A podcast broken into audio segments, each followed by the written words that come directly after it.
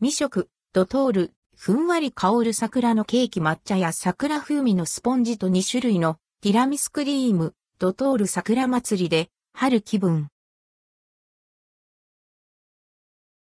ドトールドトール、桜祭りスイーツドトールコーヒーショップで一足早いお花見気分を楽しめるアンドルドクオー、ドトール桜祭りレッドクオーが実施されています。スイーツメニュー、ふんわり香る桜のケーキを実際に食べてみました。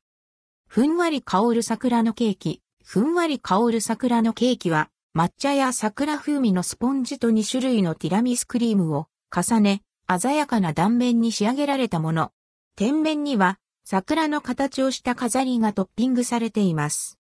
ひし餅みたいな見た目がキュート。ティラミスクリームは、まったり滑らかな口溶けで、ムースに近い食感。スポンジ生地の抹茶や桜の風味は控えめで、全体的にふんわり優しい甘さに仕上げられています。甘いドリンクとも、無糖のドリンクとも合いそう。